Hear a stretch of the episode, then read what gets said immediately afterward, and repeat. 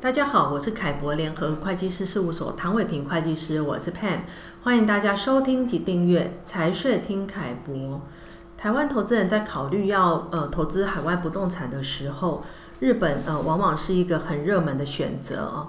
那今天我就请凯博联合会计师事务所日本区域总监王博金来跟我们一起谈谈呃台湾投资人要到日本去做不动产投资的时候。常常会遇到哪些的税务问题啊？那 Paul 你好，Pan 你好，各位听众好。后我想请你先跟大家分享一下日本不动产呃会吸引台湾投资者哦，最主要的原因是什么？我想啊，日本属于高度开发的国家，在政治啊跟经济上，相较于其他东南亚地区稳定，并且海外投资家在购入之后呢，日本当地有物业管理，能协助后续的维护及收租。当然，报酬率稳定也是重要的因素之一。那如果现在有呃新的投资人哦，想要去购买日本的不动产做投资，针对这个投资架构，你有没有什么样的建议呢？呃，外国的投资者呢，在考量税务的优劣上，若只有持有就是一到两户的房源投资者呢，建议用自然人直接持有。可以享有较低的税负，但若租金收益呢高于一千万日币以上，会建议用境外法人持有，因为租金收益超过呃一千万日币以上，法人税率较个人所得税率低，而且境外法人持有也同时具备家族传承的弹性。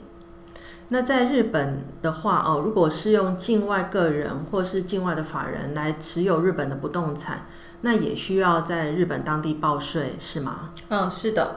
外国人呢，可以依照收入总额呢，采直接救援扣缴二十点四二后呢，分配给持有人，也能采用记账申报。好，那记账申报呢，包含扣除呃利息费用啊及折旧后的净额呢，按个人所得税的税率或法人税的税率计算应纳税额。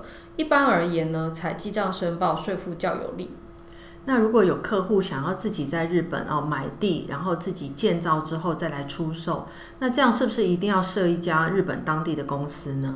嗯，这个不一定哦。若是有开发商或者是说单笔投资在十亿日币以上，可以考虑用日本不动产证券化的 GKTK 架构持有。那优点是在购入不动产的时候可以免除不动产取得税。虽然 GK 呢为日本国内的合同会社，记账方式与日本当地公司相同，但此架构的合同会社在收入扣除成本费用之后的利润可以暂时不课法人税。盈余分配时呢，缴纳扣缴税款二十点四二就可以了，免除重复课税的好处。那这样听起来哦，要持有日本不动产确实有很多的方式哦，跟架构。那有什么要特别提醒客户注意的呢？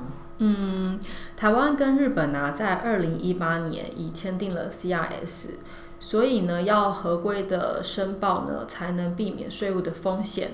不论是既有的投资或未来计划，建议寻求专业人士协助评估，选择最适合的投资架构。了解。